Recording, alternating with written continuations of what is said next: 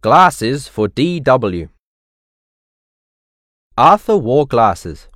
I wish I wore glasses too, said his little sister D.W. They look cool. But I really need them to see, said Arthur. Before I wore glasses, things looked funny. A hat looked like a bat. Some string looked like a ring. Some trash looked like some cash. A log looked like a dog, said Arthur. Things look funny to me too, said D.W. Remember last summer when I saw the shark at the beach? And no one else did?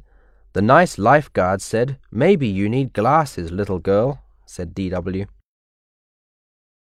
And Mum always tells me I can't see what a mess my room is, said D.W. Maybe glasses would help.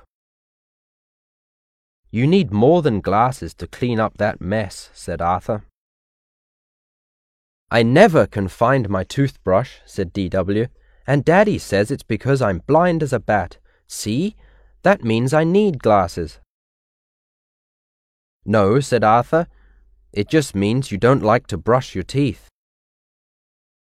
I really do need glasses, said D.W.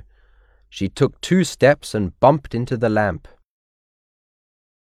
She took three more steps and bumped into Arthur.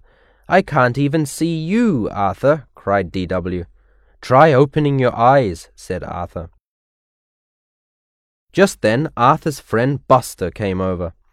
D.W. is acting silly, Arthur said to Buster. D.W. took two steps and bumped into Buster. Buster, is that you? she said.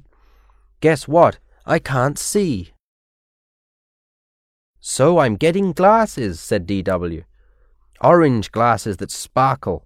Love glasses. Sunglasses.